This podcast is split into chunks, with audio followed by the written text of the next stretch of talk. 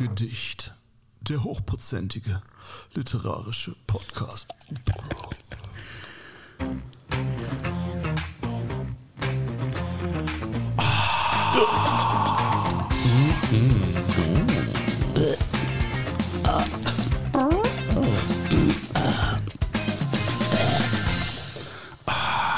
Herr Nellis, Wir sind wieder da. wie geht's? Alles gut? Ja, mir geht's blendend. Das ist schön. Obwohl ja draußen scheiß Wetter ist, ne?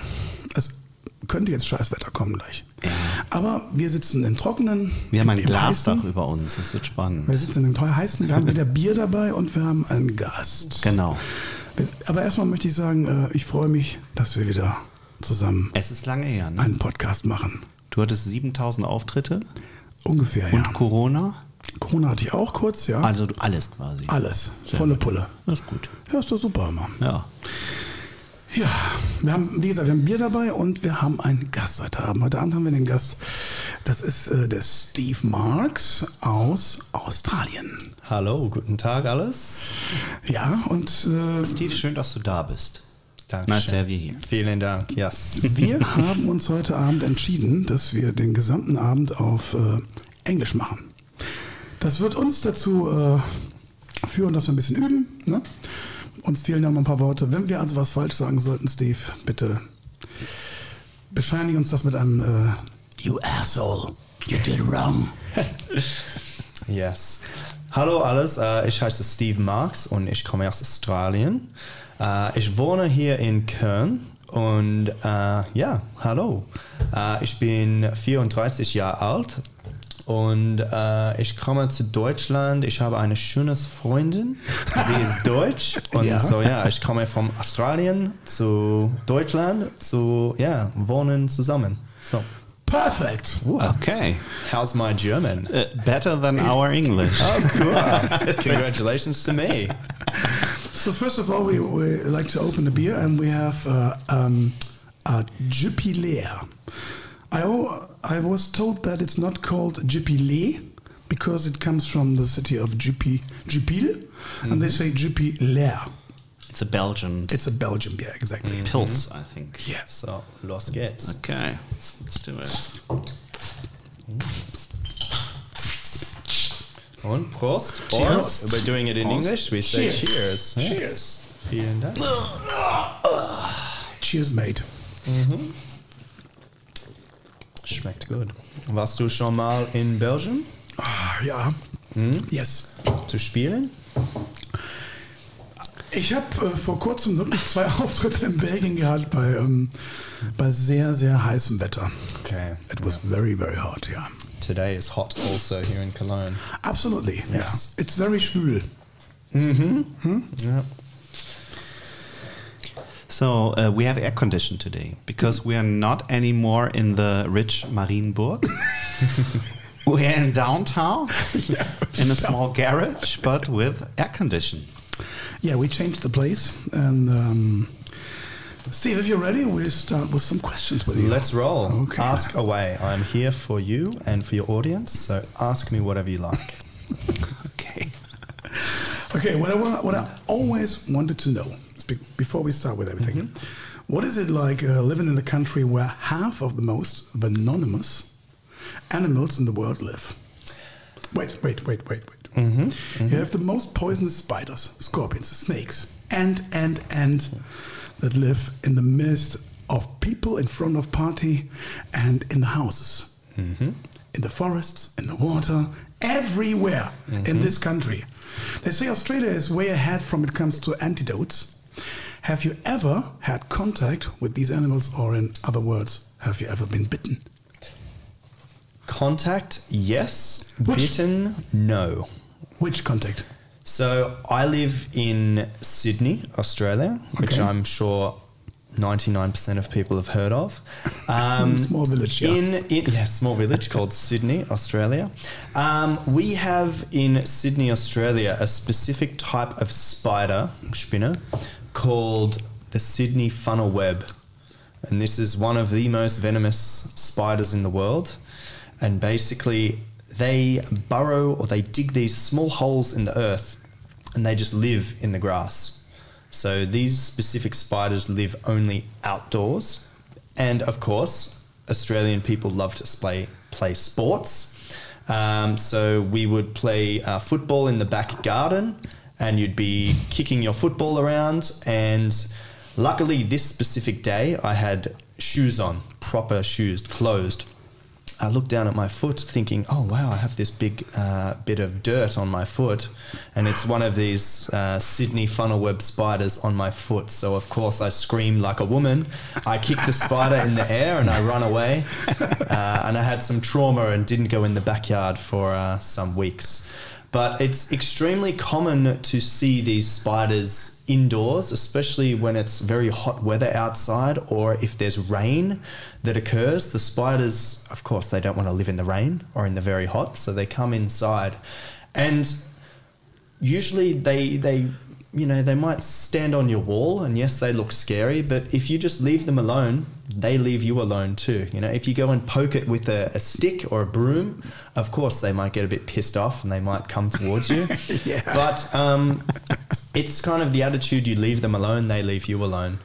Um, but the same cannot be said for uh, something you did not list there which is of course sharks Yeah, Dun-dun. okay. So um, sharks are a big thing in Australia. There's always close calls and near misses, and also jellyfish is a big thing. We have these uh, very tropical uh, jellyfish called Yeah. box jellyfish with these very long tentacles, and if if they touch you, you you better get to a Krankenhaus very fast. You need to get to a hospital. Thirty minutes to one hour, Okay. or you're uh, Dead.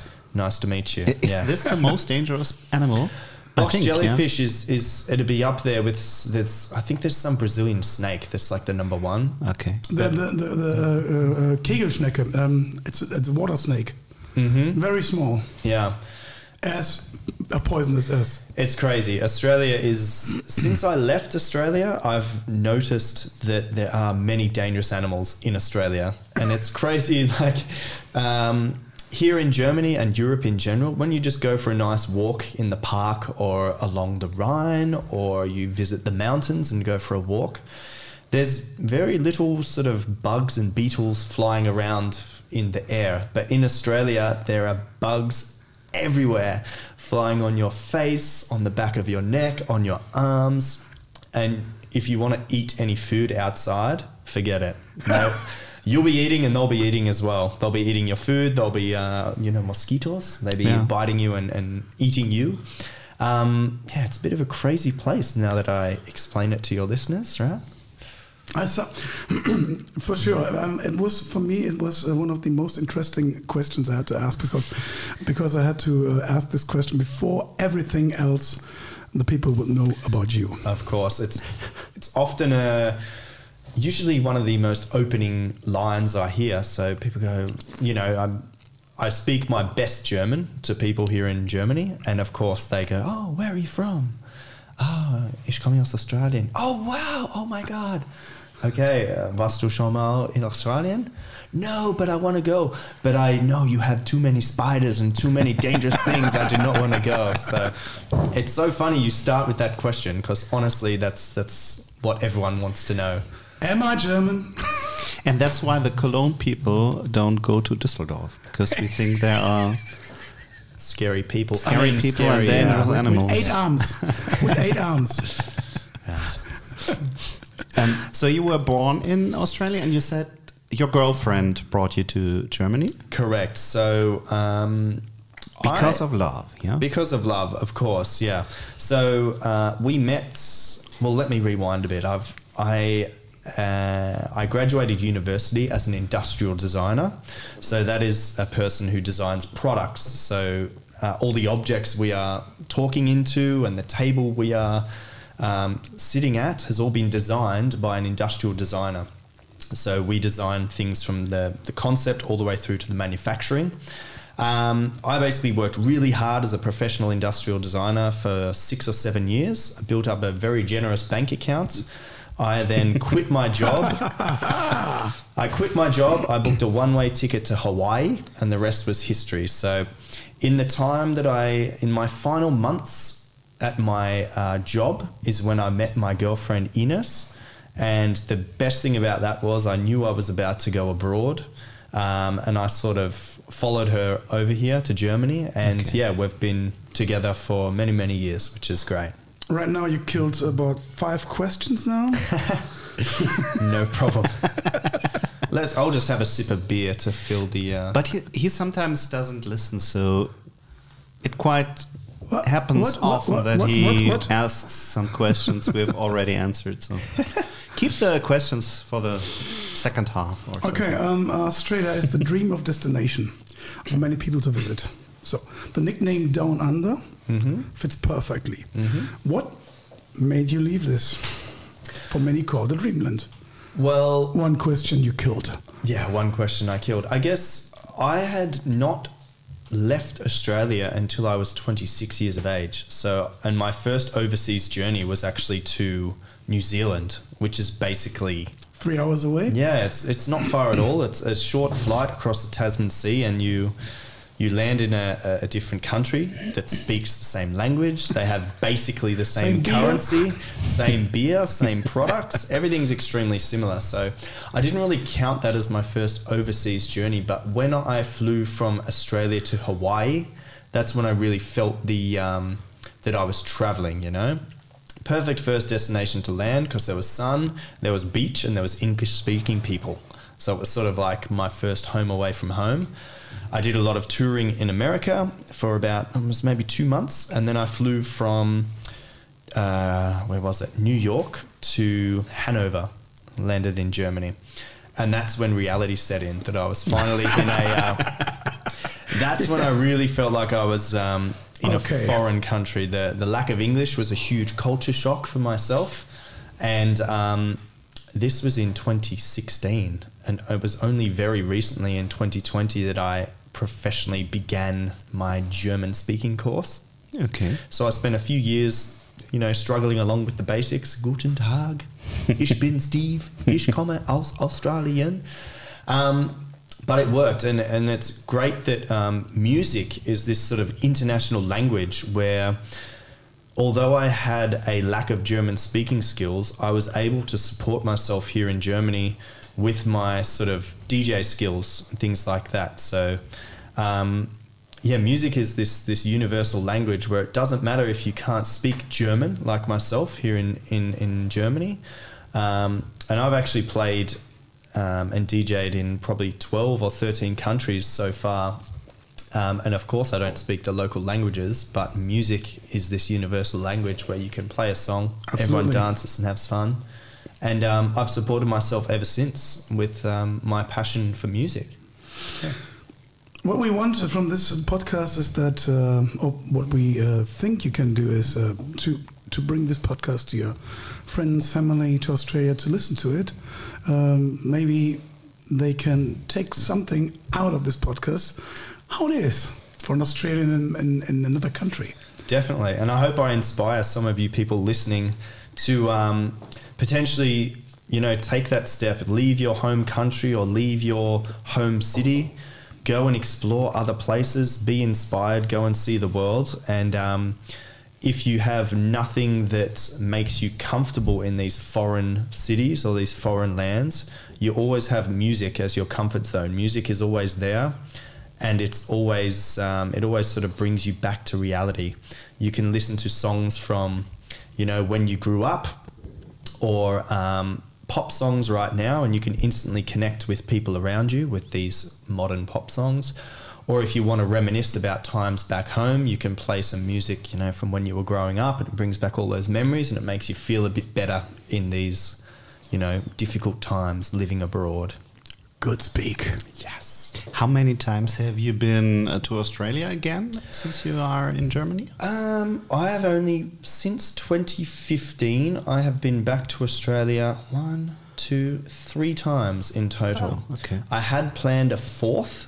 However, there was this thing called oh, I forget what it's called. Corona. Ah, yeah, Corona. That's it. Yeah. Corona, yeah. yeah, I think maybe your listeners have heard of Corona. Corona, Corona. Yeah, that kind of killed my travel plans. I was planning to go back in um, like mid 2020. Oh, But of course, that's when Corona sort of swept across Europe.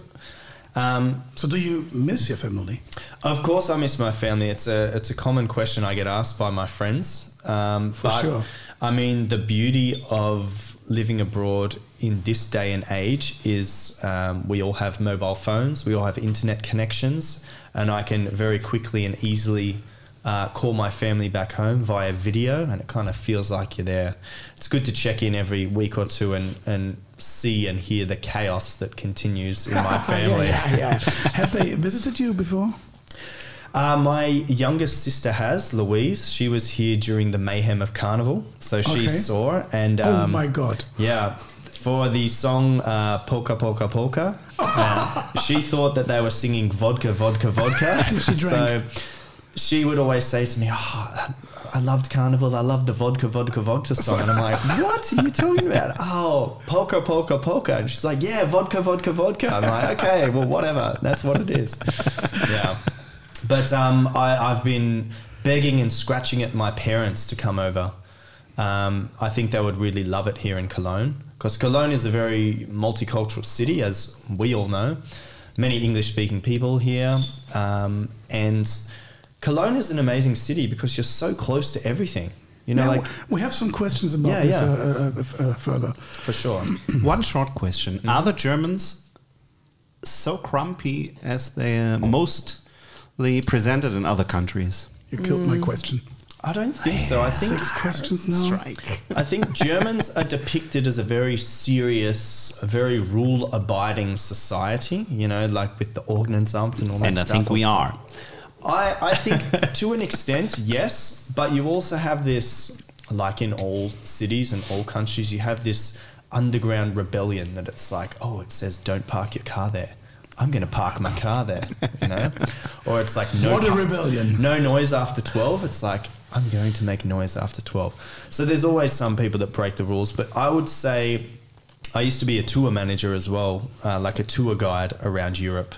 And um, I would definitely say that Germany has the most, I would say, law abiding citizens. There's not too much chaos and problems on the streets, especially, you know, Fridays and Saturday nights. I think uh, the German culture is built upon order and respect for other people.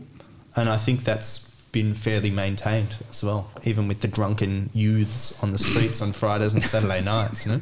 On the rings. On the rings, yeah. Yeah. Thorsten, Sorry for killing your question. doesn't So- matter. I, I ask the It's your question turn. later again. I asked the question later again. Okay. For the, Um, for the listeners, uh, Matthias is sitting here very pissed off because Torsten Yeah. stealing all the questions. So I am grumpy now. But but Steve, we are doing a second round in German then. Ah. Same questions? yeah, the same Perfect. Yeah. question exactly. and you have to explain everything. Perfect. So, um, once again, Steve, Mm-hmm.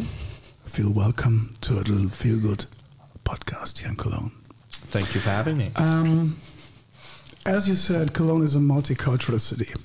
Um, what exactly made you decide to uh, choose Cologne as your new home? Is it just your girlfriend, or was it Pretty much. So coincidence? My girlfriend, her family is from a town called Celle, which is about Hanover. one hour near Hanover.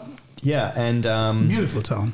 It is beautiful. beautiful. Yeah, uh, and Celle itself is very, very German. You know, there's no English-speaking people. No one, are no you one, sure? no one assumes you're a tourist, and they treat you like a, uh, a German speaking natural. And then when you speak broken German to them, they're like, oh my God, I need to speak English.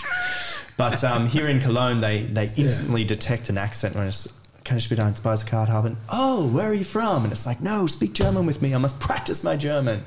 Um, Never go to Berlin. yeah, but uh, so my girlfriend, um, she became a student here in Cologne. So that was the reason why we are now settled in Cologne. And she is doing um, her practicum in teaching for children with special needs. So that's where she is at. She's in her final year of, of university. And yeah, we love it here in Cologne. I have many Cool. musical opportunities here in Cologne as well. Okay. So it's good. Um, for for information for uh, Torsten, we met in the Irish pub uh, Copper Pot. Correct. Where I I saw used to- that I because I, was play. stalking you. Ah, you know, Yeah. it, uh, you know it already. Yeah, I saw the picture you've taken in the uh, Irish pub. I think There you a go. picture or video. I, I'm not. I'm not sure. Which picture? I'm not sure. There are a A lot of picture don't pictures and a lot of photos there. I would used to be like the business development manager there. I was basically brought in to create like some events there for that Oh, venue. okay. So um, the owners wanted open mic night. They wanted um, darts competitions, karaoke, DJ nights, open mic night, live Quiz. music bookings, quiz. So um, I got that up and running. Really, really nice. And you it booked. Matthias for, for the darts, yeah. and then he sings and Yeah, sings. yeah. And, So oh, it yeah. doesn't stop. And uh, Uh, un- unfortunately, I booked Matthias, who did an amazing job, and now he keeps texting me, and, and now I'm here. So, no, it was great, great meeting Matthias. He's the true professional, and he's, he's a really good guitar player. So, um, we're in the presence of a professional here. yeah, thank you very much. and we try to work together in the of future. course, yeah, definitely. Thorsten, do you have another question? Yes, of Oh, course. baby. Is this question stolen again, or I'm not sure. Let's We will find out. see. Let's go. Before I answer, I'll uh, shift my eyes towards Matthias and see if his Wait. rage increases more. Okay, what was the first word you learned in Germany? Good question. Schmetterling, Schmetterling? Oh, Butterfly. butterfly. Okay. Yeah, Why? strange this one. It's uh, there's a there's a comedian called Carl Barron who's a very famous Australian comedian, and he imitates a few different um, languages. And the German word that he says is Schmetterling. oh, So that was the first German word I knew. Schmetterling. okay. I didn't expect that. Yeah, there you go. So, Normally you think danke, ja, scheiße. scheiße is sometimes the first word, you know. Or You, you hear. Bumsen auch, ja? Oder Wem, know. Wemsen geht auch, ne? Wemsen. Do you know Wemsen? I do not. It's another pronunciation. Okay. For making love. Oh, Yeah. I'll write that down. But you can't use it too often, I think. No, you It's- can it's also use Vögeln. Yeah. Vögeln you can use also. Vögeln, yeah. yeah. Very good. Good question. Not stolen? Good. Good. Not stolen. Try my best. I have. Um, I was sitting. I was sitting at home and I was thinking about what can I ask Steve. Nothing happens, and then it came down, down, down. Question after question, Good. and um, what initial difficulties did you face, and what uh, was the start more difficult than expected? Um, I would say yes. So my comfort zone was always music. So I was always lucky enough that I had some DJ work that I could um, earn money from. So obviously you need money to survive. So I had to use my skills as a DJ to go out to um, clubs, bars, kneipers, these um, beer halls, and sort of offer my services. And of course, in when you offer your service in English, people sort of think, why would I employ like an English speaking DJ when I have 4,000 German speaking DJs? But what I thought was actually a negative turned into a positive because you instantly to the the the manager of that venue you, you're instantly different and you're in, you're instantly um, interesting. So I often got given a chance to perform in these venues, and the rest is kind of history. It's pretty cool, really, when you think about it. Um, and I feel very honored. I feel like the the city of Cologne has really accepted me for who I am and my my terrible German speaking skills. um, and now I'm It's growing. I'm growing. quite self sufficient here in Germany um, in terms of income and things like that. I also forgot the question, so I think I trailed off in the wrong direction there. Or no, no. The question was okay. I asked uh, what initial difficulties did you face? Yeah, yeah. Naturally, like anyone moving to a foreign country, the language was the most difficult. Um, and also, it's extremely difficult with German paperwork. We come to this uh, bureaucracy. Yeah, bureaucracy, my gosh. I just, I think it was yesterday. I think it's still on my Instagram story, actually. Um, I have to currently prove to the German government that I was born and lived in Australia before I came to Germany. So it's kind of a weird process. How do you prove that you lived somewhere? So I have my birth certificate, my passport, all my tax returns from Australia. I have other documents there, and honestly, the the stack of paper is maybe half an inch thick that they require just to prove that I did once live in Australia. So crazy, crazy German bureaucracy. Yeah. How's the beer? Beer's quite good. Belgian Absolutely. beer is famous for beer and, and Fritz. But it's know, quite Thomas. empty. Absolutely. it is. I. I think It's quite empty. Do you think that we might make a break? Or just a final- 26 minutes, best time for a break, yeah? Um, do we? Okay, let's Huh? make a break. Okay. Have Let's a do break. Have a new beer. Sounds good to me. Stay tuned. We're back in two seconds. Okay. Bye. Bye. Cheers. Back again. Mm-hmm. In the ring, motherfucker. Steve Marks still having uh, Hello, hello. here. Yeah. Nice to have you here again. Yes. Thank you so much for featuring me. And yeah, I love the setup here. It's very neat, very clean, and uh, thank you for your hospitality. The beers are working very, very well, I must say. Perhaps we have a new beer sponsor partner. Ooh. I, I'm not sure, but uh, I'm working on it. Okay, okay. Cool. Maybe next time. So the next beer we're drinking is from Iceland. It's called Einstök. Einstök Ölgerð Arctic Pale Ale. What do we have? We have uh, 5.6 volume. Triple hopped for flavor and balance.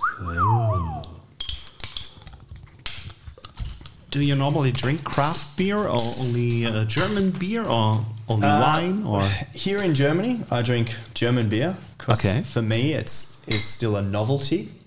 Um, but in Australia, cheers, Prost. In Australia, craft beer, um, I mean, it, it rose to fame 10 years ago in Australia. Oh, okay. Craft beer is very sort of normalized there now. Um, but I definitely won't say no to an Icelandic Arctic pale ale. So, So then my uh, then I have a very simple question to you: Foster's or Kölsch, and why Kölsch?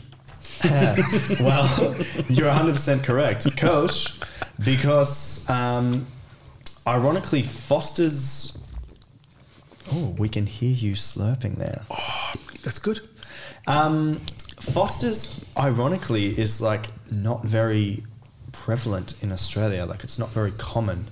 It was um, huge in, I guess, the 70s and 80s, and it was splashed across international uh, screens in movies and TV commercials and things like that. But it's so funny you mentioned this because about 20 minutes ago, I was talking about when I flew into Hawaii. It was my first like Yeah. real international thing.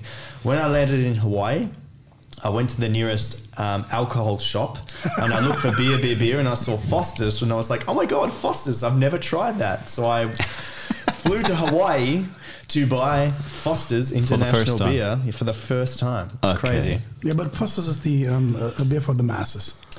It's a Uh, typical beer that everyone needs to like. Needs to like, needs to try. I mean, Foster's is served in, beer. in probably 1% of the venues in Australia. Yeah. It's not a beer anymore. The, the majority of beer taps are sort of taken over by um, your pale ales and things like that. And I would say, you know, Germany has a, a love for beer. Um, and I think Australia discovered that as well, maybe 15 or 20 years ago. And they're really supporting their sort of local craft beer producers. So a lot of bars and clubs you go to sort of have your stock standard um, Australia wide beers, let's say. Microbreweries, huh? Yeah, but then they always have, you know, half of the taps that are sort of hosted by these microbreweries and it really supports the local community and people turn up to the like if you're from out of town, of course you can take the selection of the very normal famous beers or you can try these really uh, locally crafted beers and it just makes every venue unique in its own way. I think that's Sounds pretty good, cool. yeah. I think the, the, the same thing is happening right now with Beck's. It's a Okay. German uh, Mm-hmm. brand, and uh, everyone knows it in America. uh, I think in Australia too. Definitely in Australia. Um, yes. Everyone says, "Oh, that's German beer," and in, in Germany we don't often drink Becks, I think. Yeah, yeah. There you go. It's uh, yeah, it's a beer for the masses. Yeah. For but for the great great masses, the international masses, you can have it all over the world. I think. Cool. Then Becks löscht Kennerdurst. Well, I guess if there's any microbreweries listening to us right now in Cologne, feel free to send some product in to Yeah. the guys, and they'd be happy to advertise it and, and taste test it for you. If you Gotta gotta throw in some marketing, you know? Why not? I've met someone who's mm, doing beer tastings here in Cologne. Ooh, very nice. And um, perhaps he is our next uh, partner for them. Oh. Nice. Perhaps our next guest. We also had a, uh, a small beer brewer as a podcast guest. Very nice. That was very interesting and very uh, f- um, a liquid in, in uh, afternoon. Yeah. I would call it a liquid afternoon. I can imagine. can imagine the real wording, what that's meant to be. Um, I do know an establishment here in Cologne. Maybe we can speak off air about it. Maybe I can connect you guys up. Don't wanna- Yay. Okay. Best things So- are doing uh, are uh, Bit of a mystery. Happening, Bit of a mystery that I don't- want to. I don't want to advertise online for these people because maybe they can hook us up and we have a. We have one time off air now, Mm-hmm. Mm-hmm. the break. Yes. So, uh, where are your expectations of living in another country fulfilled? And um, how satisfied are you in your in your new home country? My expectations living abroad have been fulfilled. I've loved the challenge of, you know, resettling in a new place, starting up basically your life from zero. You turn up with just a stamp in your passport, basically. You then have to, in Germany, you have to go to all these different um, bureaus to register yourself for this, get a tax number for that, start up a business number for this, apply more paperwork for that. And I feel quite accomplished here now. I feel very comfortable living in Cologne. And um, my one big regret is not doing a German speaking course sooner because I'm I've sort of recently finished my A21 German speaking course, so I now need to finish my A22 and then I can start B1, which is maybe that whatever makes, that means. yeah, that maybe makes no sense to you, uh, you native speakers. But basically, learning a language now is sort of standardized into these different categories: A1, A2, B1, B2, C1, C2. So C2 is generally regarded as fluency. Okay. Um, and A1 is obviously learning the basics. Guten Tag, ich bin Steve, ich komme aus Australien, that sort of things.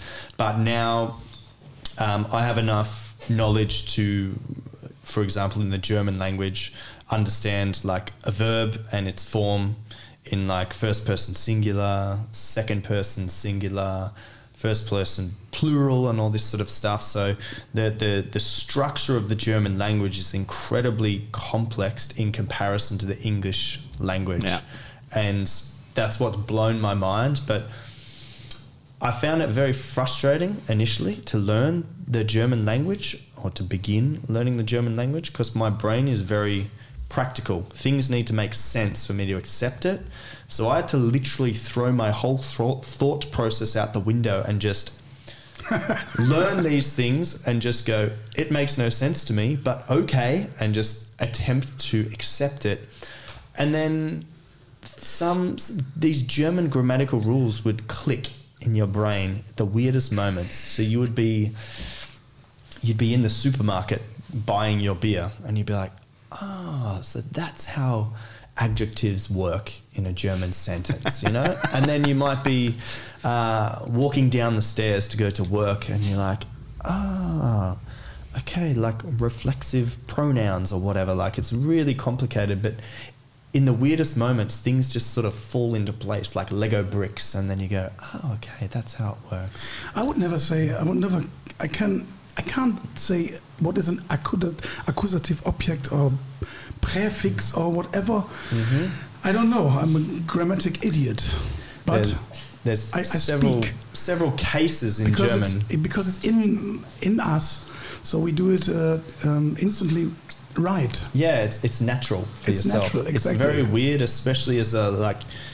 I mean, I'm not mature age. My brain is 34 years of age, but it's very strange at my age to try and cram into your brain a whole new vault of information.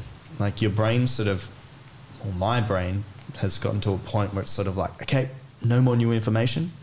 And if I do force new information in there, some old information just sort of falls out and disappears. so I don't, I don't want to squeeze too much in there in case I lose some uh, some other stuff out the other side. But To all the listeners' information, the the thing you hear in the back is uh, the rain, Rain crashing. on our glass. Correct. Exactly on the, on the glass roof. Yes, it's extremely raining now.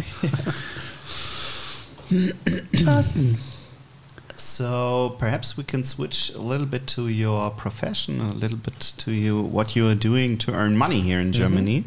And I saw because I have stalked you a little bit. Um, I saw you grew up and started as a punk rock drummer.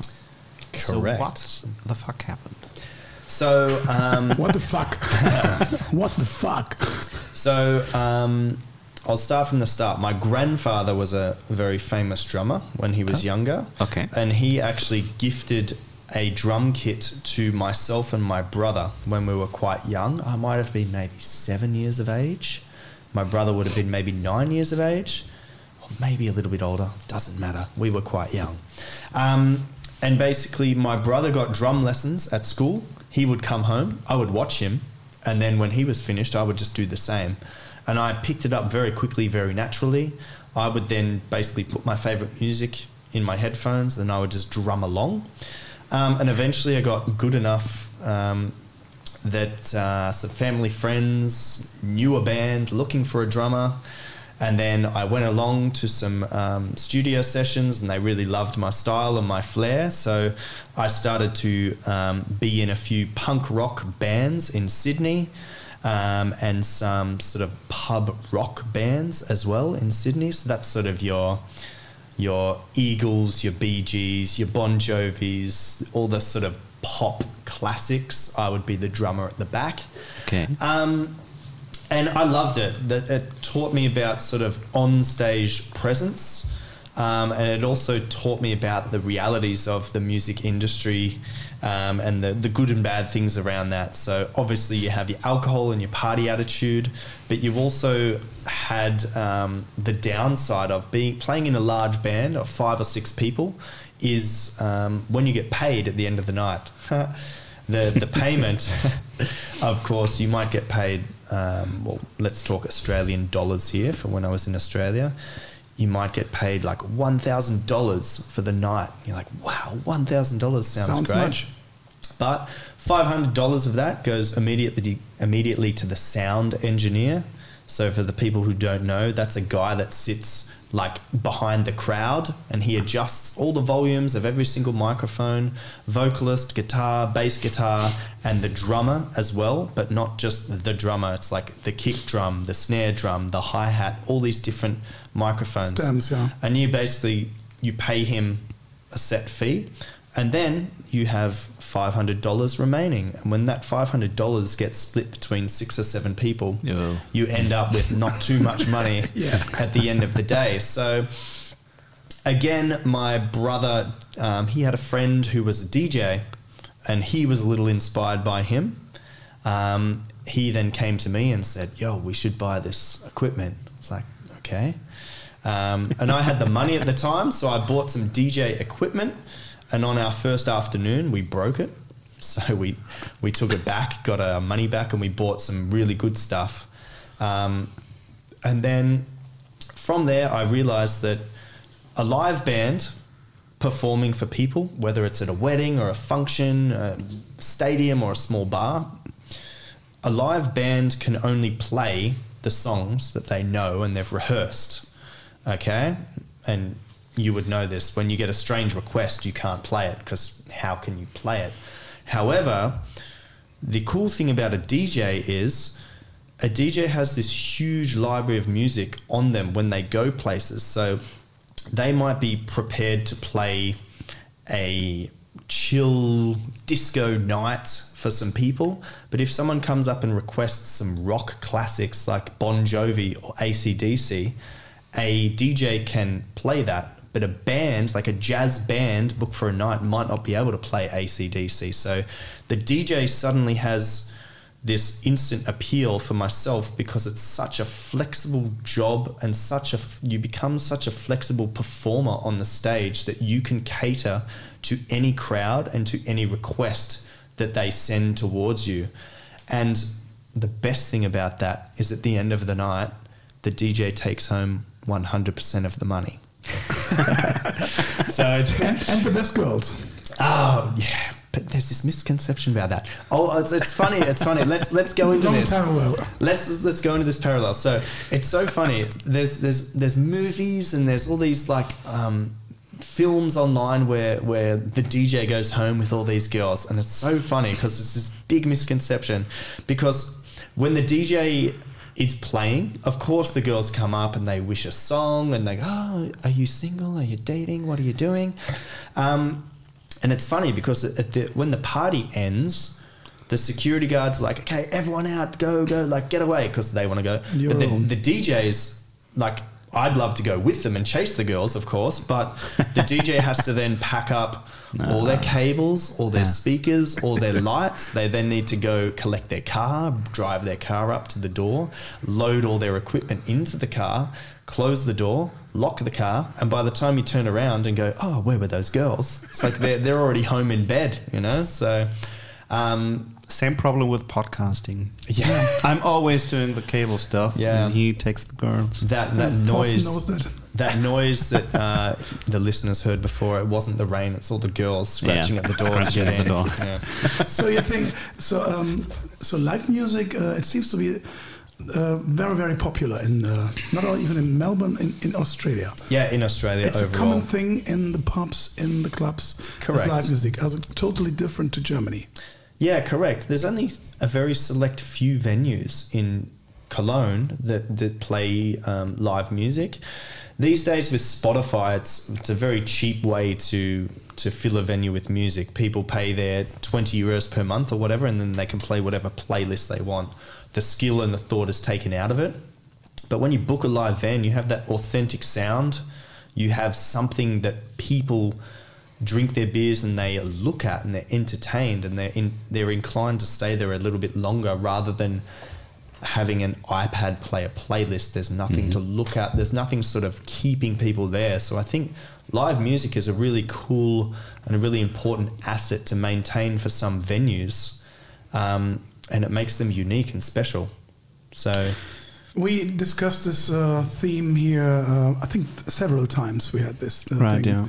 And we come to the conclusion that um, the difference between Australia, USA, UK, Ireland, whatever, these mostly the English-spoken uh, countries are with live music, and the difference to Germany is uh, the pub, uh, in, for example, in Australia says, "Oh, it's full. I need live music. I need live music. Where's the next live musician?" And in Germany, it's completely different. It's full. Why do I need live music? yeah, yeah, I think the same. It's full. And I also- earn my money. Why do I have to spend money for live music when it's full? Yeah, because they're already yeah. It's a completely It's a strange mindset to have. a yeah. strange. So yeah, I guess business owners in Germany think full equals good, but there's there's being full and being just a normal club or pub, but there's also being full with a live musician, and then people remember that experience a lot more Yeah. than just being in a full pub. Right. Absolutely. But but they don't think uh, like this way here. It's a mentality thing, I think. Correct, and I think And a culture, I think. Sorry. Yes, and I think a lot of venues that, that take that first step and book a live musician or a live DJ to perform and play in their venues, the first two, three, four events might show no real um, increase in revenue, um, no increase in new people coming in. But it, like all good things, it takes a little bit of time and a little bit of patience. And those venues that continue and push into the second month and the third month, slowly people start coming back and go, oh, so we were here two weeks ago for live music. Is the live music happening again tonight? Yes, there is. Oh, great. Great, excellent, because we've reserved a table for eight people and our friends are coming tonight and they'll be really mm-hmm. excited. So it just takes a little bit of time, patience, and planning. And then these venues suddenly become a little bit special and a little bit different to all the other bars and clubs around them. Absolutely. Yeah. You're taking this live moment one step further. We've already talked about it in the in in the in the break, in the short break we had. Um, you're using a drum machine on stage. Correct. How does this work? And is it the because of the past as a drummer, or Spot on. So, um, Spot on. as as a drummer, you, I don't know. Well, like any musician, they're extremely attached to their instrument. So, a guitarist loves their guitar. A bass guitarist loves their bass guitar. A vocalist, I guess, loves their microphone. Everyone has their special thing. Myself as a drummer, Matthias, leave the microphone alone. Myself as a drummer, I love my drums, but obviously, as a touring musician and a, a an Australian living abroad, imagine packing a drum kit into a suitcase. It doesn't exactly work. So, what I've done and why I'm special and why I've been rather successful um, here in Germany and in other countries around Europe is I travel uh, with my DJ equipment, and I have on my left hand side a small electronic drum kit. And what I can do with that small electronic drum kit is I can play live drums, just like my punk rock days. But this this uh, electronic drum machine also has the ability to play different sounds that I program into it. So I can trigger live vocals, live sounds, live whatever I want to um, to either add to my show or to play something 100% live for people. And the best thing about that for myself, not only is it more fun for me and more exciting for me, but it gives the people in that venue or that club something to look at that's more than just a DJ standing there with their hands up being like, yeah, let's party. when I'm actually swinging my drumsticks and hitting a, a surface and it produces a sound, people are kind of like, oh, wow, like that's pretty cool. Yeah, it And is. then suddenly you get a lot of phones like pointed at you and people are recording and then you obviously get some haters that are like oh that's all fake and then it's like well mate take this drumstick hit this little square here and you'll tell me if it's fake and of course they hit the square and it makes the sound and they go oh my gosh okay it's real you know and the best thing about this is um, it makes me not only just a DJ, but I am now the DJ with that drum machine. So I'm instantly unique for USP? for that's it's it's my it's my my my my special thing that club venues and um, bar venues remember me by, and often I DJ in a lot of the same clubs here in Cologne, and people often turn up and they're like, oh. I remember you, the drumming guy. I'm like, yeah, The yeah. drumming guy. Welcome back. You know, like let's have a great party. So, Cool. um, it's sort of tying in my past um, from my grandfather um, all the way up until today. So I've taken my drum kit from my grandfather, my punk rocking days um, as a live drummer, and I've now incorporated that into my current lifestyle as a DJ, which I think is a really perfect way, and it's sort of completed myself as a, uh, I don't know, as a musician, I guess you would say. Yeah. Um, I've heard something you said. Bef- uh, it, it's not something to do with the music. You said, "Oh my gosh." Mm-hmm. Can you explain It's like saying, "Oh my God," why? Oh my gosh. like, "Oh my God." But like why did you say, "Oh my gosh"? I've heard. It's just I an English expression. That's I've- actually it's it's funny. Like some people, um, I guess it comes to like religion. Some people when they like say, "Oh my God," Hmm. that's like taking the Lord's name in vain. Some people just say, "Oh my gosh." I just say, "Oh my gosh." Okay. It's for no reason. It's just what I say. In Germany, Gosch is a grey man selling very, fish. very expensive fish, Oh, on, wow. on German islands. Gosch. Oh my expensive fish man. Okay. Yeah, I asked that because I heard that uh, loads of times, well, especially by American people, Yeah. I use yeah. this. Oh my gosh! Oh my gosh! Oh my gosh! And I always thought, hey, Mm-hmm. What is that? just say, oh my god. Yeah. Oh my god. Yeah. I, everybody says here, oh mein Gott, yeah. Yeah. Scheiß drauf. Yeah. Well, Oh, sorry. some people are different. Oh my I don't gosh. know. It's just a it's just a thing. In English, it, it's it's a figure of speech. That's what we would say. It's just a Um, figure of speech. But. Steve, if anyone isn't able to see you live, where can they see the drum set thing going Um, on? You social can, media? or- yeah, social media. So every single social media you can think of, if you type in Steve Marks music, you will see my ugly face. Um, Steve Marks, M A R K S. Um, and yeah, I should pop up. You can scroll through some videos and things like that, and you'll find uh, my little electronic drum kit and Oh, we got- myself we- performing. We will link you. Uh, Yeah, we will do it in the show notes. Excellent. Hyperlinks and everything. Thank you so much. Also, to everyone listening, shout out to the Melon Gang. You know who you are. I have this little online community. Um, it's it's a, a Discord server that I've created, and that's Okay. basically like an online forum.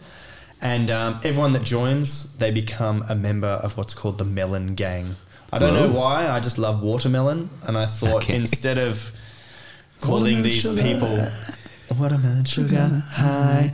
So instead of calling people my followers, I just call them the Melon The Melon Gang. Gang. So they're my And- little melons. what do you do every week uh, online?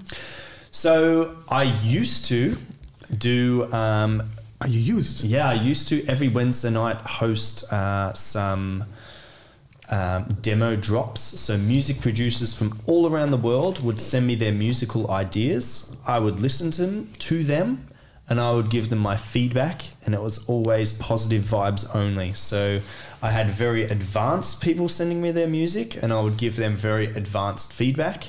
And there were also um, a lot of beginner music producers who would send me their music, which would be like I'll be honest, it would be terrible, but I would never tell them it was terrible. I would always give them positive uh, feedback and give them some encouraging words for them to, to sort of encourage them on their musical journey. So I created, um, I guess, a small brand for myself where I was Steve Marks Music and people would send me their songs. I would give them feedback.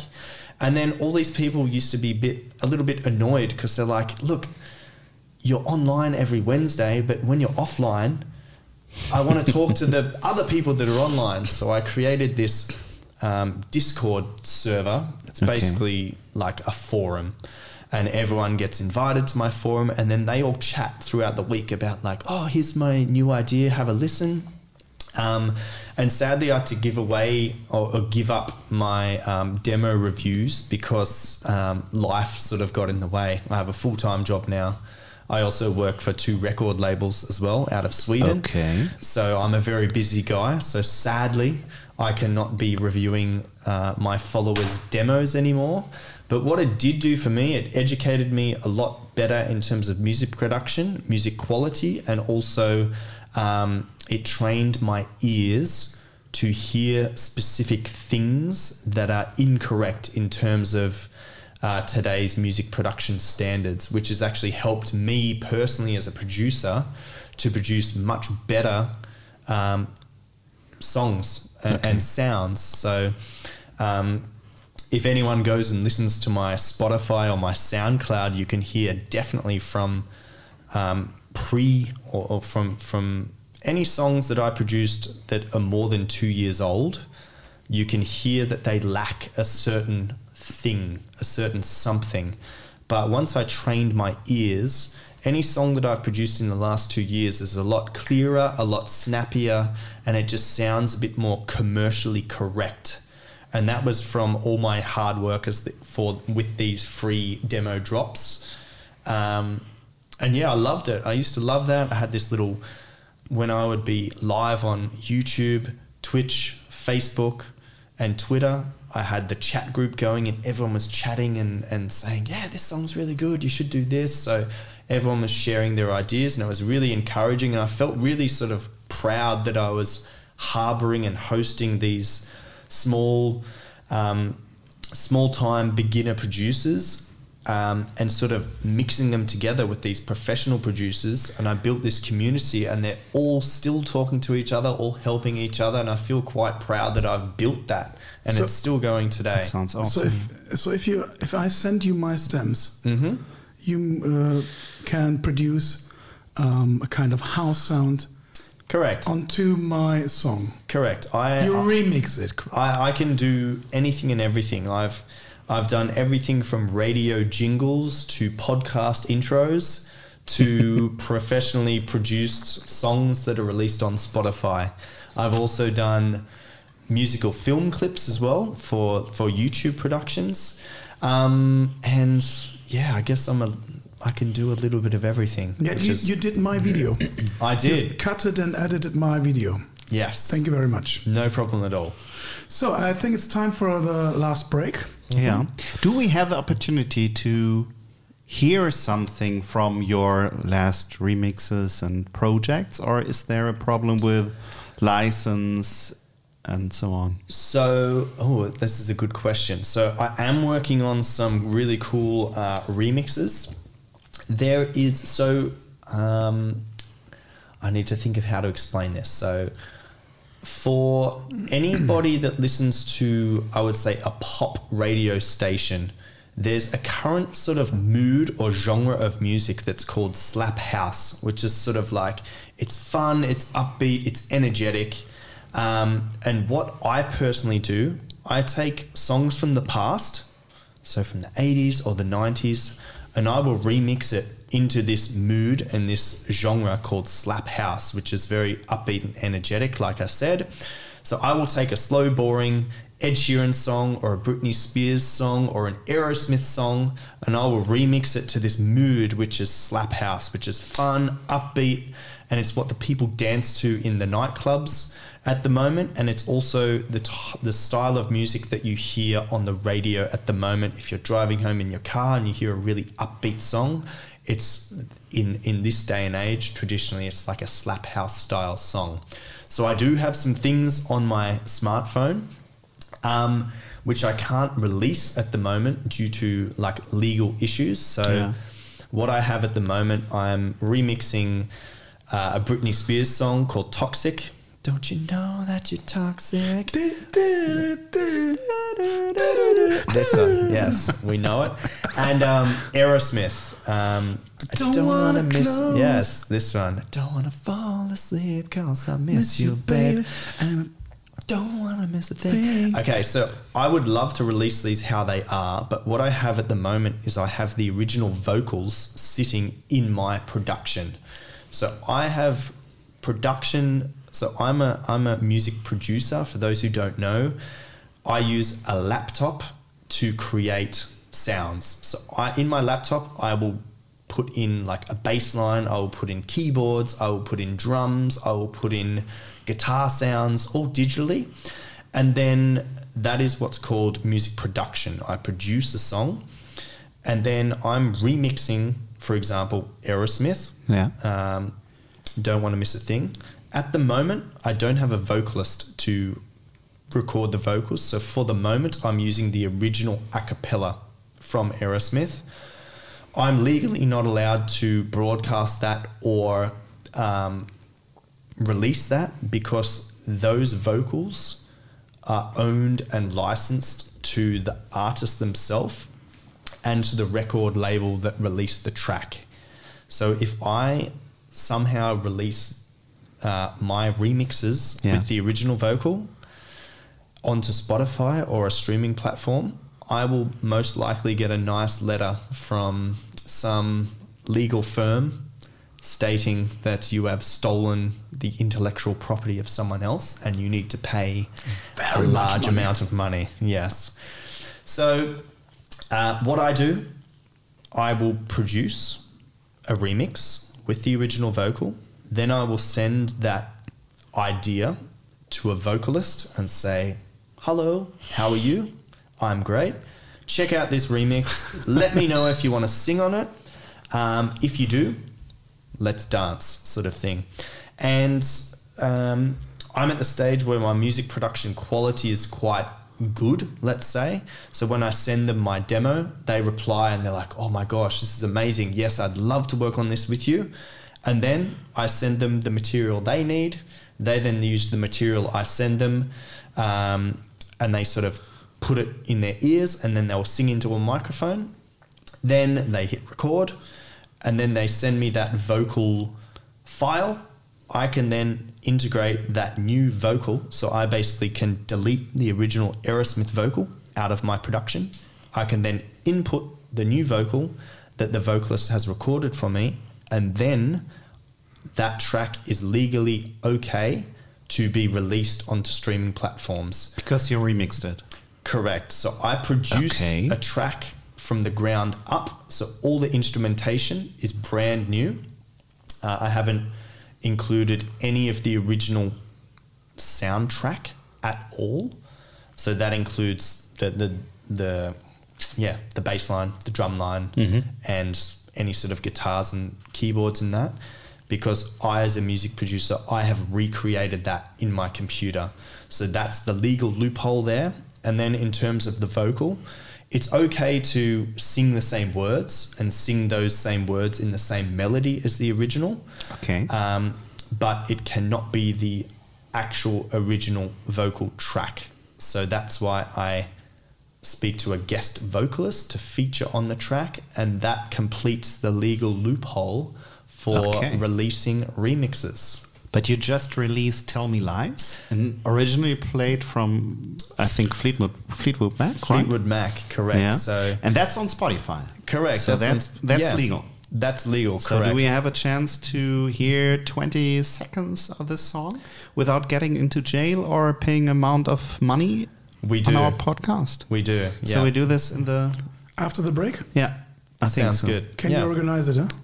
I I do my best. You think? Yeah. okay, I also have a, a smartphone and Spotify. Beautiful. have you back in a few minutes. Okay, Okay. Okay. See you soon. bye.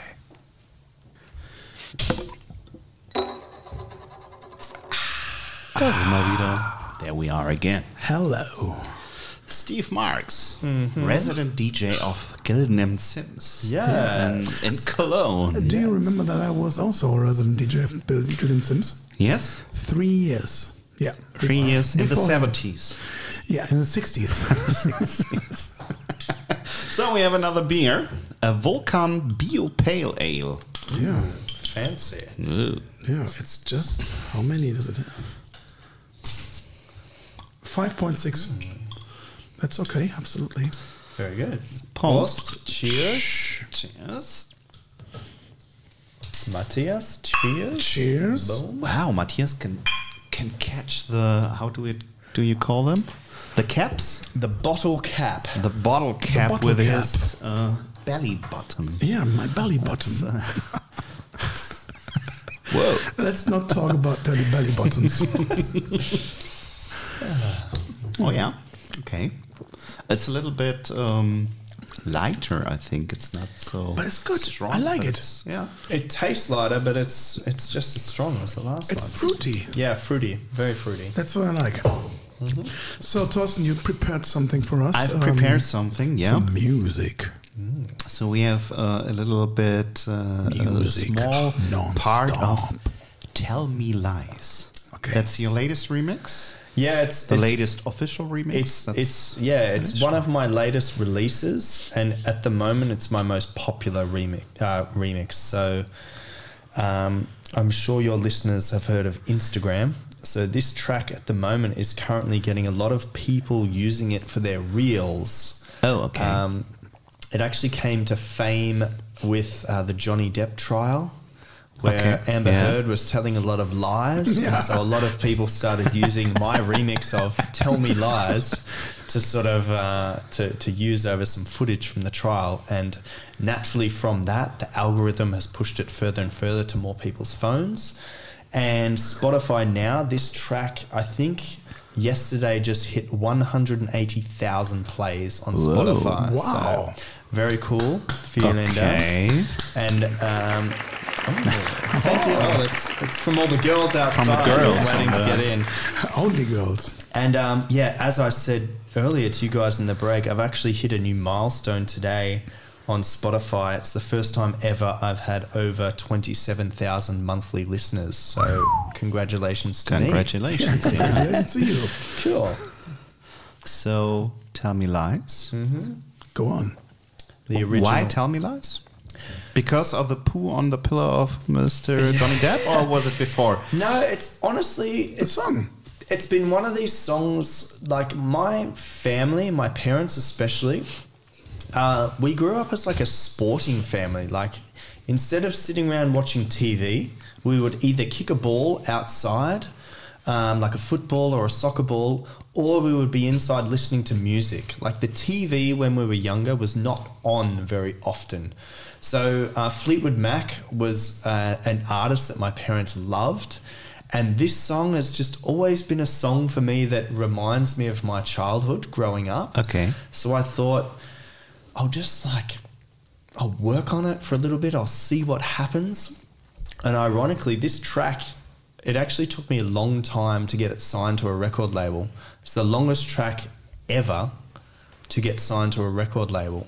So it took me seven months to find a label that was willing to sign the track. And congratulations to them because it's my most streamed track, it's their most streamed track. Great. And yeah, it's something I'm proud of and hope to sort of replicate and uh, continue in the future with different songs. So I hope your listeners enjoy it. Keep my fingers crossed. I've already listened to it, I think, six or eight times this day. And in the office, all the guys loved it. So Oh, Yeah. cool. I hope it 20 too. seconds is short enough so that we don't get in jail or have to pay too much money. so I started. Tell me lies.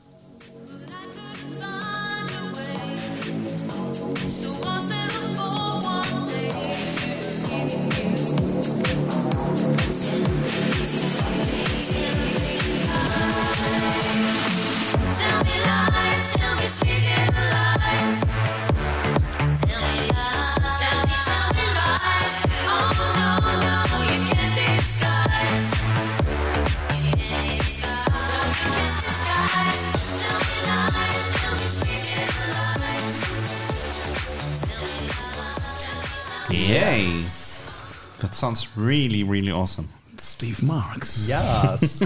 I love like Nearly live. I love bringing old classic music into like today's sound. So like I have a, a cool Spotify playlist called Modern Classics. So it's like the, all these classic songs such as um, Little Lies by Fleetwood Mac, but they're remixed into like today's sound and today's dance um, feeling. And it's just a really cool connection between. So when I'm DJing in a club, there's always this divide between like 30, 40 year old people that are there drinking and being like, oh, what is this DJ doing here? And then there's young children, you know, 18 to 25 that like, oh, we want to party. And it's this specific style of music that brings them both together. Because the young people are dancing to the, the hip, upbeat vibe, and the older people remember the vocal from many years past, and suddenly they're all dancing together. And it's such a, a unique feeling to be like, you kind of trick each group into dancing together, and Yeah. suddenly they're on the dance floor together. Isn't it's a it really the- cool feeling. Isn't it a sign that the um, music industry is a little bit uh, s- uh, stacking Well, to use all these old classic things? songs will always be classic songs. It's a thing. It's Exactly. like memories never fade. It's it's this song is yeah. It's it's memories from my childhood, from growing up. That's why I chose this song to remix and, and release.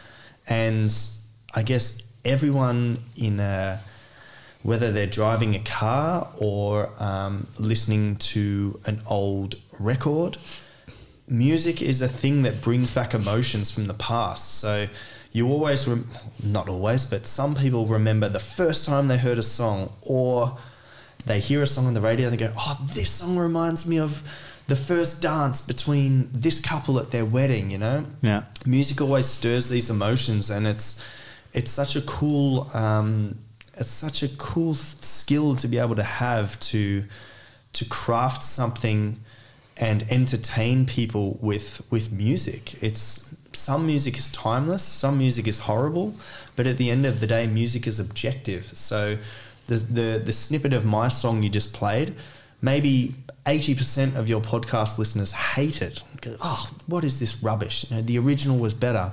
But there's twenty percent of the people that go, wow, like I forgot about that song and now you've brought it back to like today's sound that's really cool so no one's ever going to be happy with music but um, the great thing about music is it's it's it's never going to go away it's always going to be music regardless even if the whole digital world gets wiped away there's always going to be someone in a cave somewhere banging on a on something and singing music will never go away that's the Yeah. beauty of music i really love it Good to hear that from you. and uh, did your moving to Germany uh, influenced you in, It- in music? It did Because yes because Germany and Europe, especially Europe, is, is very electronic music based. Uh, Belgium, Netherlands, Germany, Yeah, for sure. correct. Netherlands is basically the epicenter of electronic dance music.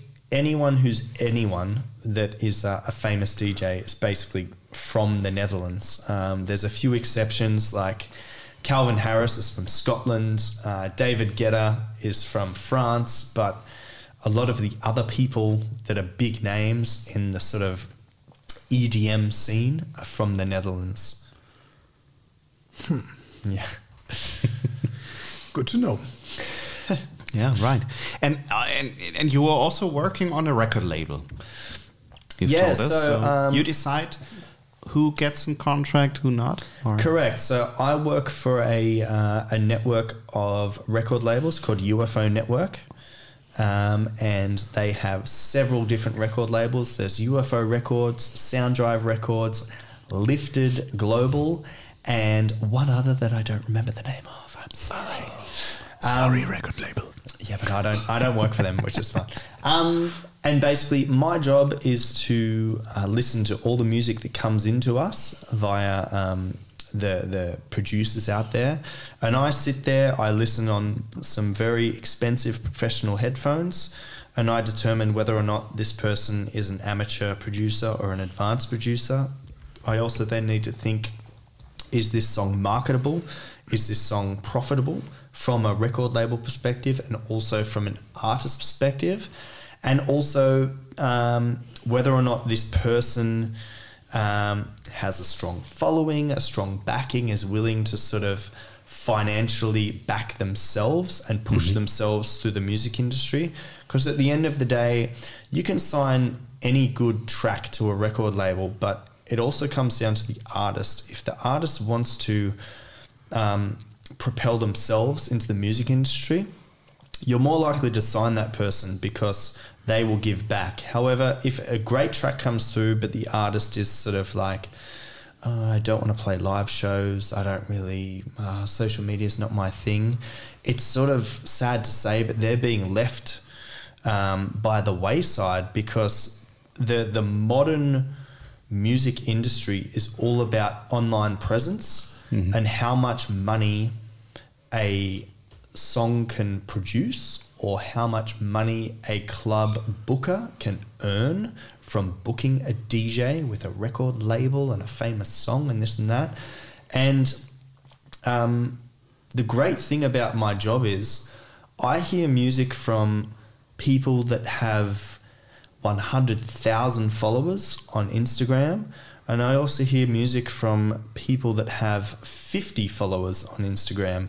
And it's amazing to hear that there's some really young producers producing music at a quality that is better than these mm-hmm. very famous, very well known, globally heard artists. And that's what keeps me excited about music. That's what allows me to offer record contracts to young and upcoming producers. And I think the the job that I have is sort of my reward from uh, doing all these free demo uh, streams that I did during Corona from 2020 till it was like late 2021. So almost two years of um, giving free advice to my community suddenly landed me a job at a record label. And I actually started at the, one of the lowest um, record labels in that network. I started as their social media guy. So I was creating Okay. social media posts. then they heard that I also did these um, demo drops and I was listening to music and they go, oh, maybe you're better in this position. Slowly I moved up, up, up, up. And now I'm sort of near the top of that um, record label network and I'm really enjoying the, the, the, uh, the position that I have there. So cool. As long I would talk to you and with you all about music, but I have some other questions I need to uh, ask. Let's go. because, Let's go. uh, Come on. Let's do it. Um, I think the life in Australia uh, differs from Germany in many ways. Although it's uh, down under has been uh, heavily uh, influenced by European culture, that's clear. The official language is English. Mm-hmm. Australia's major cities are clean and modern. The Yes. cuisine is quite British, Yes. Is that correct? Would agree. Yes. and the whole nation is passionate about sport. Yes. A hundred So percent one thing is clear: uh, the Aussies have mastered the philosophy of easy living like no other nation. Mm-hmm. Accordingly, my question is very simple: What do you think are the most important differences between the countries down under and Germany, and where do the mentalities differ the most? Okay, so biggest differences and mentalities. Biggest difference, honestly, okay, the first thing that blew my mind about Germany and Europe in general was that there are post offices or toilet blocks that are older than sort of settled Australia. So, um, then whole Australia. you know, there's there's there's toilet blocks or post offices here from like the year like 1800, 1900. It's like blows my mind as an Australian. We don't have things like medieval walls or uh, fortifications, and it's crazy that like the Roman Empire was here in Cologne. You know, Especially here, yes. yeah, and it's crazy, and it's it's amazing to walk around a city like Cologne, like for Rudolfplatz, for example, we're quite close. There's like for for anyone tuning in from Australia or around the world, they have in the middle of the city and in many locations around the city of Cologne these old medieval gates. You know, like in Bill in- Gates and so on. Bill Gates. but in in all those old sort of uh, movies where you would see um, this big drawbridge come up and down. Um, and archers firing arrows at invading armies. All those sorts of things are literally in this city, and it's funny you guys laugh, but for an Australian, that's so so crazy. That's only things you see in the movies or in in pictures. So I really love that. And most Australians don't know that we still fire arrows from there. Yeah, they didn't know that, right? Yeah. Don't, don't But only Sundays. Don't walk after yeah 3 p.m. on Sundays. Watch out for the arrows. Thomas is talking rubbish. Sorry. But um, uh, okay, so first point is medieval stuff. That's really cool. So Australia is super modern, super sleek. Everything's super sharp, super straight, super. Everything is glass in the city, you know. But here in Cologne, everything's built from stone and this and that. So it's it has its historic roots. Australia is very modern, very digital. Um, and what I noticed one of the first things and my first complaints in Germany was the footpath and the Fußweg.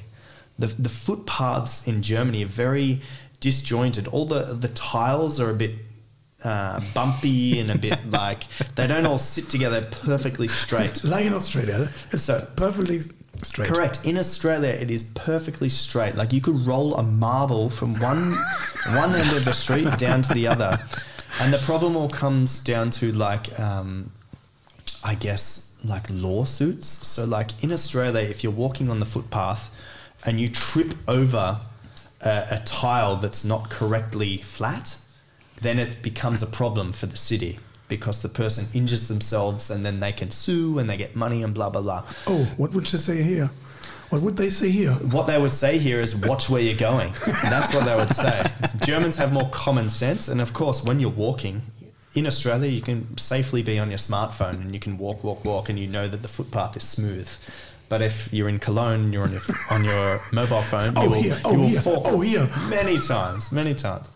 Um, so honestly speaking, Yeah. footpaths for me were very funny and also the just the medieval things that are in the city like old city walls old city gates for me is something so cool yeah matthias quite old how The old old, the old. 80, 86 87 how old are you now 85 years old 80, 86 was the year of birth. born 1819. 1890. Oh, that's, that's very rude. He just showed his middle finger to me for everyone listening. Um, and what was the second part of the question? So there was the Where uh, uh, do the mentalities differ the most? mentalities differ. I, I think um, Australians, like you said, are very laid back and very. Um, if something's late, it's like ah, doesn't matter. It'll be fine. It'll get done. And I think a German mentality is if someone was meant to deliver something at 4 p.m. and it's not there at 4 p.m., they're calling the company. You know? There's many jokes on the internet about um, Germans playing live music in their Wohnung or like in their um, in their room, and the second it turns uh, 10 p.m., the neighbor the. Nachbarn, hello Ordnungsamt. Like Yeah, Ordnungsamt, they- So they're, they're What is Ordnungsamt in English in, in uh, Australia?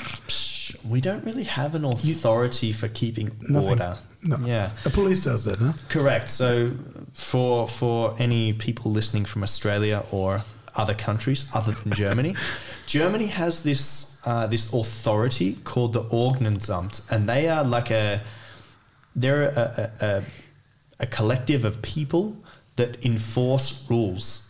So they, if if someone's playing loud music too late, the Ordnungsamt will go to that person's house and say, "Yo, turn the music down." If you park false in the street, if you park in a loading zone or you park in someone's driveway, the police don't turn up, but the Ordnungsamt comes. So these people keep order. In Australia, we just have the police. When there's a problem, you call the police. But here in Germany, there's two different sort of tiers, I would say, of seriousness. If there's a, a, a not very serious problem, like loud neighbors or a badly parked car, people call the Ordnungsamt. But if there's a larger problem, then they call the police. And it's a really cool thing because in Australia, we don't really have that. I guess we may have like council workers or city workers. So, like, like Stadtkern would like. I don't give a shit. Yeah, yeah, but we don't really have.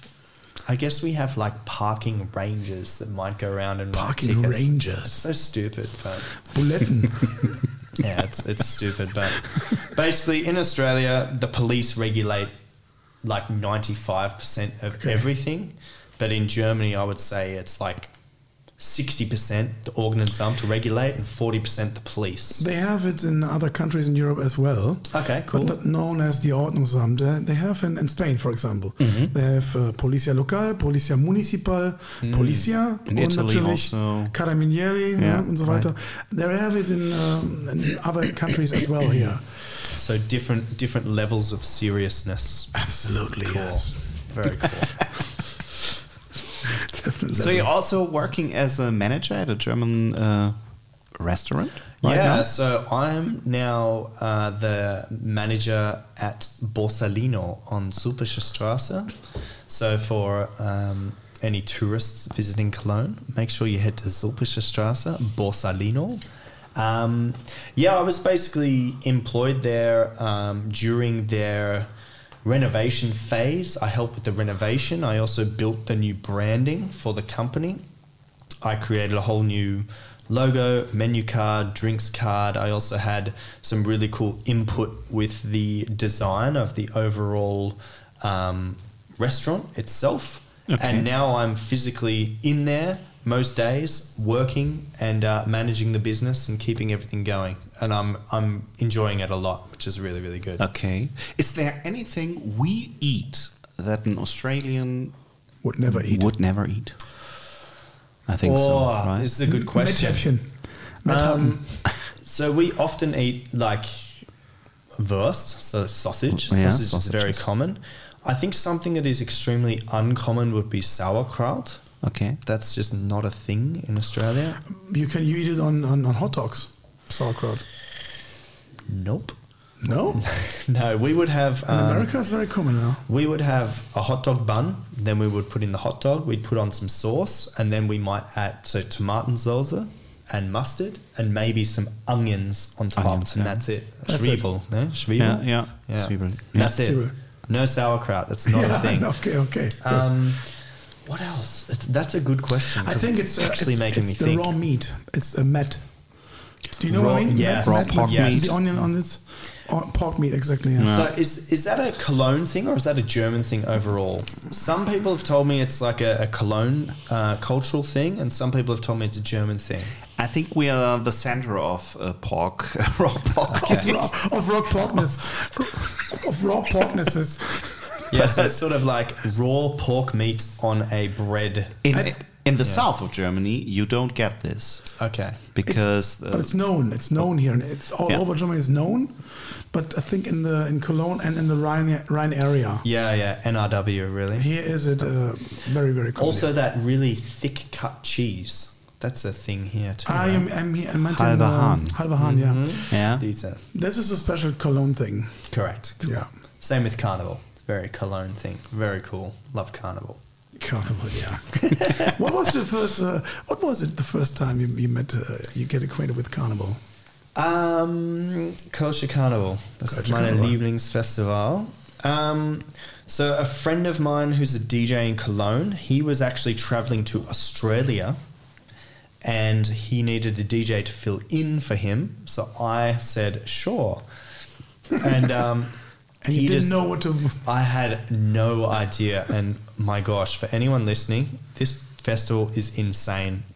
If you are at a computer right now or you're listening to this podcast, open up another window, just search Cologne Carnival and just start reading about it. It's really cool. It's basically a crazy, crazy party. Yeah. Um, it starts on the 11th of the 11th, so or in Deutschland, 11. 11. And basically, it's one day of crazy partying. Um, where I party, it's mostly where the students go. So all the young people dress up in this fancy dress. I go as a kangaroo, of course, because I come from Australia. Of course, But of you have people dressed up as, you know, Britney Spears, Barbie, um, fake police officers, like astronauts, anything and everything. And basically, everyone just gets drunk and parties and has a great time. Um, there's also like a history to Carnival where there's um, something about a king and there's some parade in the city, but sadly, most students don't care about that. For them, it's about partying and having fun. But if you do do some research about um, Cologne Carnival, it has a very, very rich history and it goes back many, many years. Yeah. Um, yeah, a DJ friend I knew was going to Australia. He needed a DJ to fill in for him. So that's how I Also became acquainted um, with Carnival in Cologne. And I've loved it ever since. It's a crazy festival. Um, it's full of fun people. Um, the music you need to play in Cologne as a DJ is very specific songs, um, which are all centered around Cologne, how amazing Cologne is. Um, And it's amazing, and something amazing about Cologne. Very amazing Cologne. yeah, and And the Rhine and the Dome. the Rhine, the Dom, the Yeah. the Leute, the the Kölsche Junge, and it's really cool because it's unlike anything I've seen around the world. I've DJed in many countries. I've DJed festivals in other countries, and it's like this festival in Cologne is so specific and so special for the the Cologne people. It's like truly unique, you know. And maybe you guys don't realize because you've grown up with it every year when outsiders come in and see how much you guys love your stat, you love your city, you have songs written specifically about your city and a festival built around your city. That's something that I don't know anywhere else that exists in the world. I've DJed huge festivals in Australia, Portugal, and I've DJed many different places on New Year's Eves where you can play pop music, you can play 70s music, you can play 80s music, you can play 90s music. But here in Cologne Carnival, if you play 70s music, if you play 80s music, if you play the hottest pop song at the time, there will be people unhappy in the venue because they will want to hear carnival music about Cologne, and that's that's a blessing and a curse. But that's what makes it special. And I think from an outsider coming in, being accepted by the the the the, the Cologne people, it's really cool and it's really special. And I actually feel really honoured to be a part of. Um, not only the city of Cologne, but also the Carnival Festival overall. It's a really, really unique thing you guys have here. So you need to cherish it and, and, and love it every year. And it's a good chance to uh, get in touch with the Ordnungsamt. Yes. as well. So I, I Extremely often. funny, funny you mentioned this. I was going to mention it earlier, but I wanted to create a carnival song that's just called "Fuck the Ordnungsamt," and it, the, there, there's just no, there's no, there's no lyric or no story. It's just like "Fuck the Ordnungsamt," "Fuck the You Ordnungsamt," should and it just goes Mallorca on. It this. goes on for three or four minutes, and basically, whenever a DJ or a, a guitarist sees or a band sees the Ordnungsamt, they can just kill the music and play that song. And I think it would like, it would either make it make or break a venue. Maybe the Ordnungsamt comes in and closes them down, or maybe they just keep walking and be like, oh, they all hate us. So, Whoa.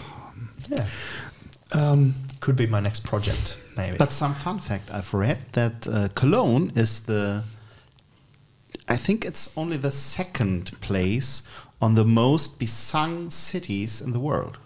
there you go. I think New York is the uh, is the first place, and we are second. there you go. Bloody Frank Sinatra. But yeah, exactly. Bloody Frank Sinatra. that's a good uh, title for the for the Um, episode. I think.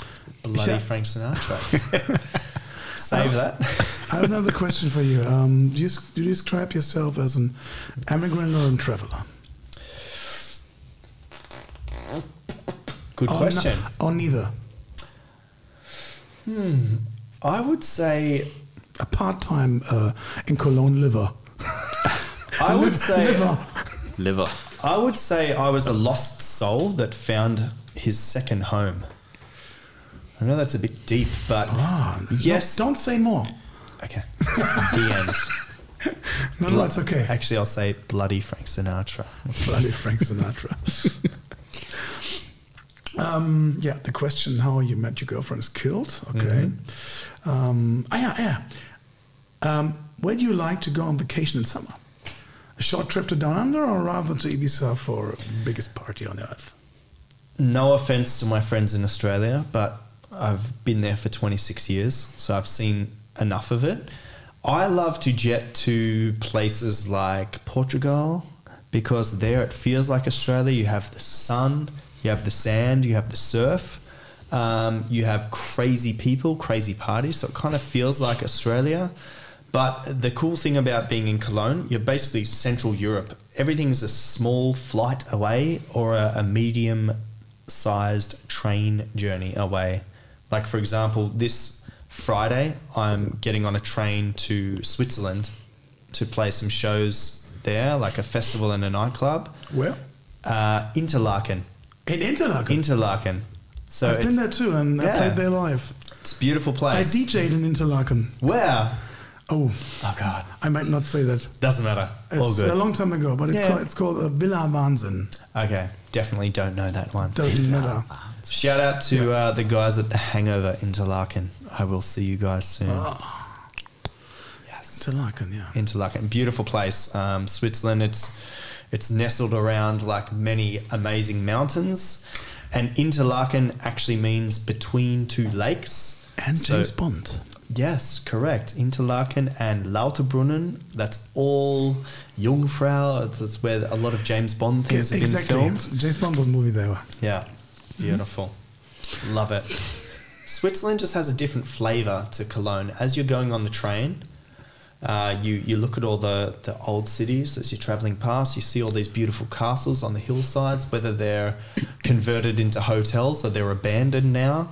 But the, the second you reach Switzerland, you notice differences. You notice different style trees, different style houses, different style cars. It's actually really crazy, and it's funny as an Australian that you can just get on a train and be in a different country. Yeah. It's just so crazy to us. Yeah. It's 20 minutes to Belgium, 20 minutes to no- Yeah. Netherlands, Yeah. 30 minutes to Luxembourg. Yeah. What a place. Absolutely, yeah. Torsten, do you have another question? Have, yes, uh, of course some- I have. Yeah. In every episode, we have a modern talking question. Do you know modern talking? Oh, Tell me more. I, um, it's a very, very famous band in uh, Europe, Okay. in Russia, I'm nervous now. and uh, it's it's very good music. You're my heart, you're my soul. I keep it shining everywhere I go. You're my heart. Do you Okay. know this? Have you ever heard it? it kind of sounds familiar. Yeah. And Matthias wants to start his career as a modern talking double via streaming platforms. Do you have any secrets Uh-huh. for him to push his career? I do, but they're going to cost him money. You know, can't an give out my advice for free. No, it's um, I guess for um, performers, especially in this age of digital social media, you need to really connect with your audience. So you need to do like, like you imagine most people are on their phones scrolling really fast. If something doesn't look good in the first two seconds, they're Yeah. just going to leave. So you need to be crazy in the first three seconds or four seconds of any sort of thing you post on social media because then you get more and more engagement and then people tend to stay around longer and be like this Matthias guy is crazy. Maybe I follow him. And then your social profile grows. You get more listeners more fame You think I have a chance as a, a modern talking double? definitely you do Because I do Thomas Anders and Dieter Bohlen. Yeah, all both together. both of the uh, Both. It's a it's a duo, and yeah, he has Yeah. both uh, roles. also I'll write you a We talk later. I'll write you a receipt for the uh, tips I just gave you you know maybe a percentage of your revenue for the next year After this episode, I'll show you modern talking. It's uh, mind blowing. sounds good Um, I want to come back to the German bureaucracy. mm-hmm. oh god Uh, it's a major issue for uh, foreigners. Um, here you have to go through a thousand instances of a uh, office just to get a parking ticket. correct Uh, this is, of course, an extreme example, but uh, it shows roughly where the bureaucratic rabbit is running in Germany. Did you have? problems with bureaucracy. Yeah, so it's it's not actually um, written down anywhere, but there's this general misconception for people or um, yeah international people visiting Germany when they need to go and get some official paperwork sort of stamped or approved or submitted they always have to go to these offices and these offices are always very Crowded. Very crowded, very, very plain, very serious. You know, everyone's very serious. No one's laughing. No one's having a coffee and talking. Yeah. Everything's extremely Like serious. And what many people don't know is the people that work there, they do speak English, but they are not allowed to speak English Really? inside those buildings. Why? Yes. Because I guess it's Germany and they want to keep the German language in there. So yeah, it's it's strange, but so I used to have this um, this thought in my brain of being like, oh, all these people at the bloody like the Lindenthal, for example, it's like, oh, they don't speak English. I hate it there, and it's sort of like, no, they speak English, but they're not allowed to speak English because they are working and representing representing the com- uh, the the country that is Germany. So they have to conduct their business in Germany, in German, sorry. So when people are visiting, giving their forms and being like, oh, hi, here's my form, they'll just say like, oh, bitteschön, kannst du bitte hier schreiben, dieser, das, das. It's like, oh, sorry, I don't understand. And it's sort of like anyone visiting from overseas basically has to bring a friend with them to assist with the German speaking thing. Now, they speak German in there, but they don't speak casual German, let's say, or like um, street German or friendly German. They speak like professional German or high German. So it's like even a different No, I- level of advanced German. No, I would I would uh, say another thing. Mm-hmm. Uh, Thorsten and uh, Steve, I would say not a higher level. I would say they speak uh, a government German. Correct. Yeah. This, this professional. This ugh, this straight yes. government German. This no emotion German. It's not a high level German. It's Yeah. just a robotic German. robotic Yeah. German. Robotic. Yeah, and it's, I mean, it's a little bit confronting, but at the same time, it's kind of confusing because if all these people that work there, if they speak English, why wouldn't they just speak English back to make the whole process quicker? You can get Yeah. the paperwork stamped, you can be on your way, but instead, it's it's it's often this very stressful event of like I need someone to come with me and like I can't even sign my signature correct because I'm so nervous and like I got to pay money. Where do I go for the money? What does Kasse mean? Like what's this paper for? What's this? What's that? But yeah, it's it's I guess it's a German characteristic. This uh, German bureaucracy. I've never heard about this. That That they may- are not allowed may allowed not speak English.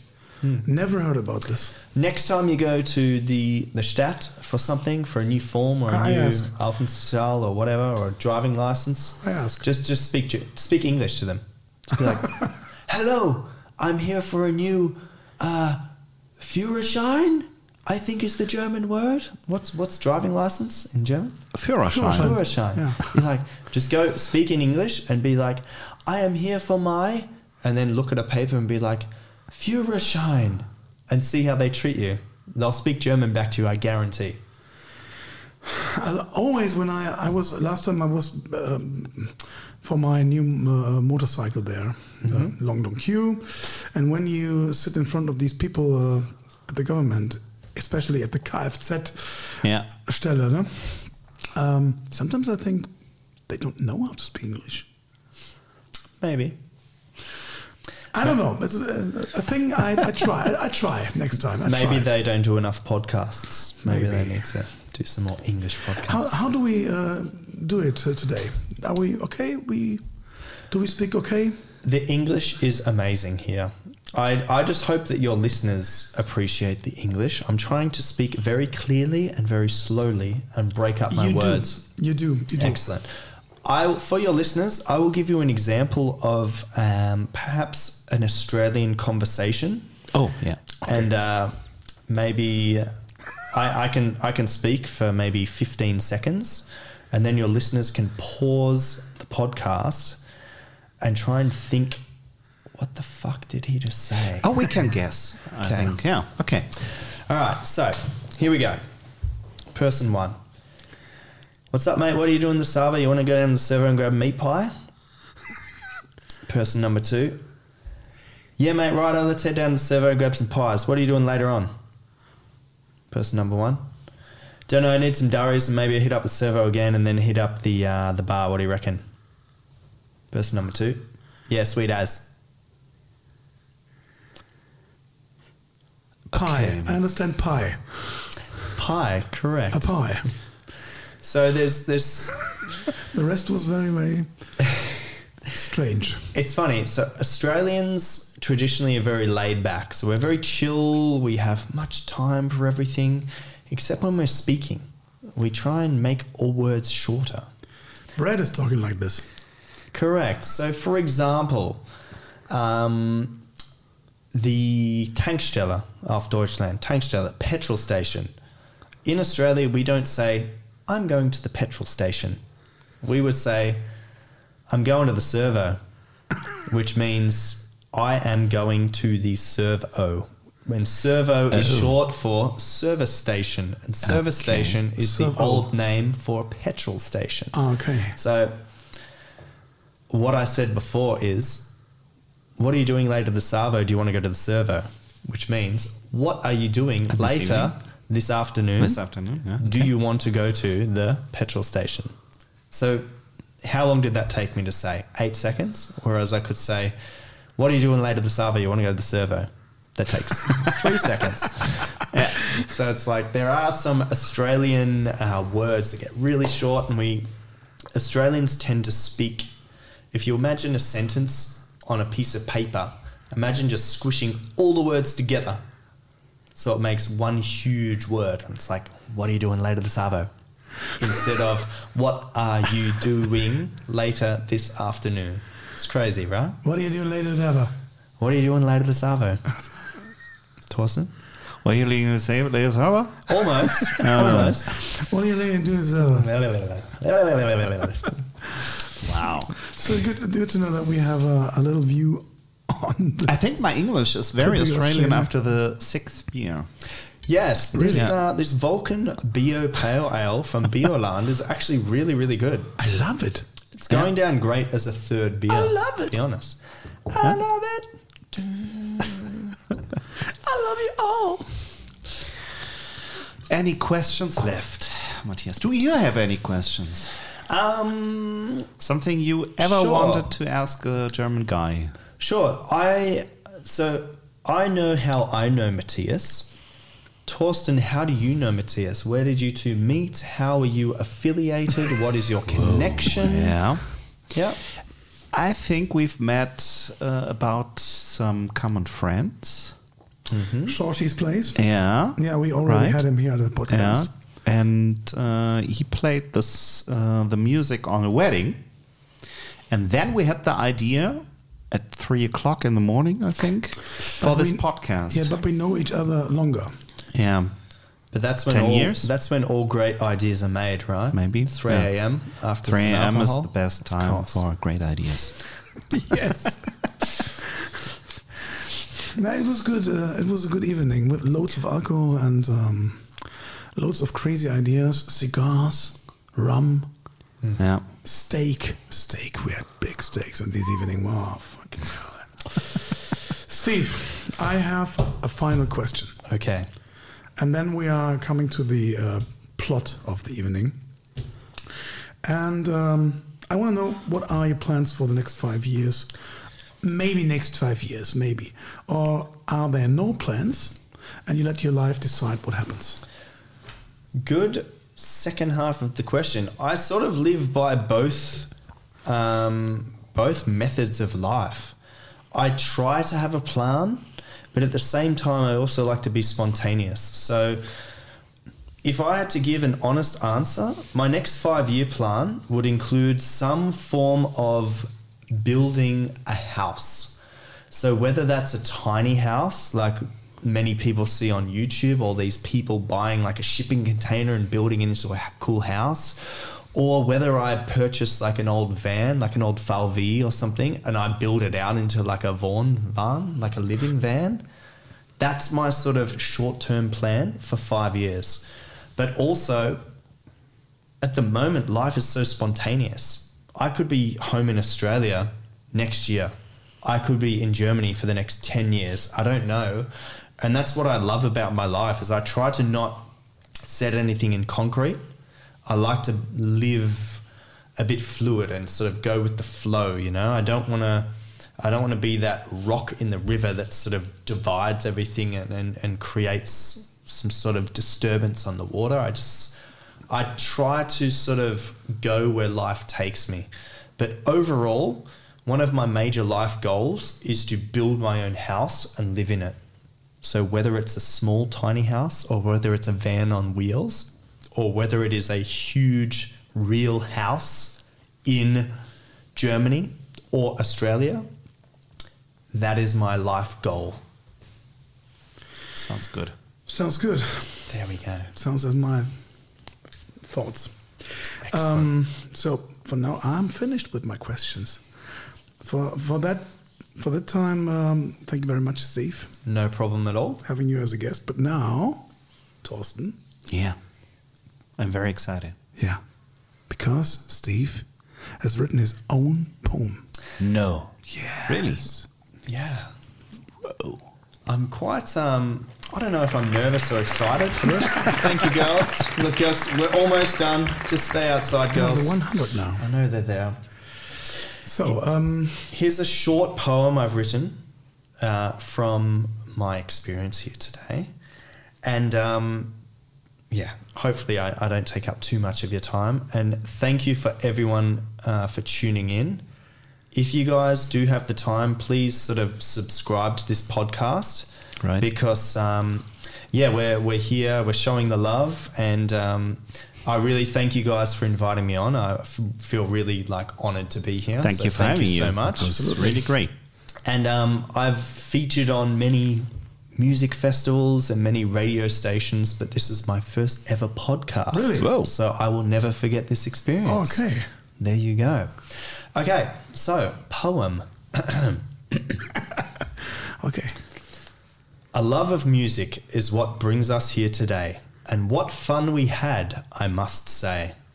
Tasting all of this delicious beer has filled me with such fun and much cheer.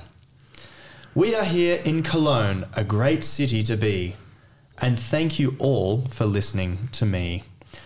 The Rhine, the Dom, the historic city gates, Cologne, amazing city to show my Aussie mates.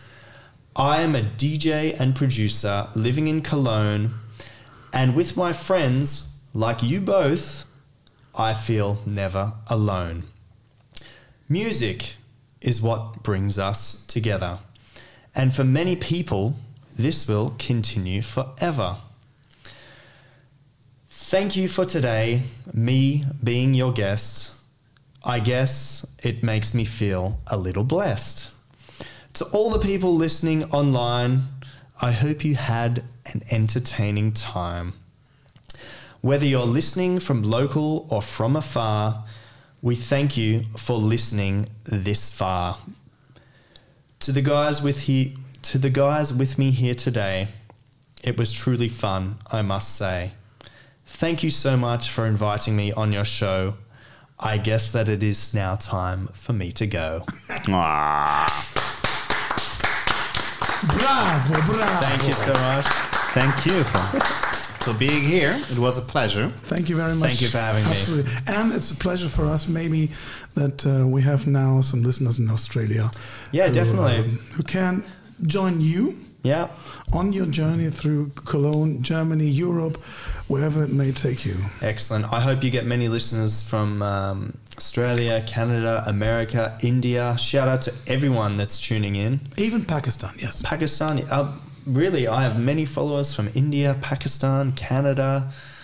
Let's hope we build a whole new audience for this English podcast. And maybe this leads to maybe some more English podcasts in the future. Maybe. maybe, maybe not. But Maybe. it's the beauty of life. You just never know what's going to happen next. Exactly. So, for my case, thank you very much, Steve. Thanks. Vielen Dank. It was a great time. Schlaf schön, alles. Schlaf schön. Komm gut heim. ja. Und wir verabschieden uns jetzt wieder. Ne? Das machen wir, genau. Dann sagen wir Tschüss und wir sehen uns beim nächsten Podcast wieder. Thorsten, ich Ja. werde dich vermissen. Ja. Wenn euch das gefallen hat, if it was good, then please share this, like it, leave a comment. If you have any questions, leave a comment. We have all your websites, social media stuff, and so on Excellent. It's all linked. linked in the show notes. So get get good. No, Get no. connected? Get connected. Get connected. Get connected. Yeah. And now comes the difficult thing to say our website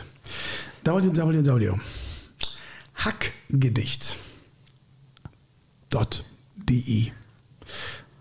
I don't know if anybody understands this, but um, maybe Steve can. Uh, Maybe we can link that it. as well. uh, we do, but I wanted to say it. Okay. I want to see it. Well, the good thing is I can I can push this back on my social media too, so no one has Yes. to listen and understand. They can just click on the button. Exactly. That's that. We're in a we're in a generation. future, I think. Correct. Yeah. We forget one it's- thing. It's not the future. It's it's the future is now. so people don't type into internet addresses anymore. They just click on a button and it takes them there. Crazy. Wir haben was vergessen. What? www.roller-revolution.de. Thank you. Thank you. Bye bye. Ciao.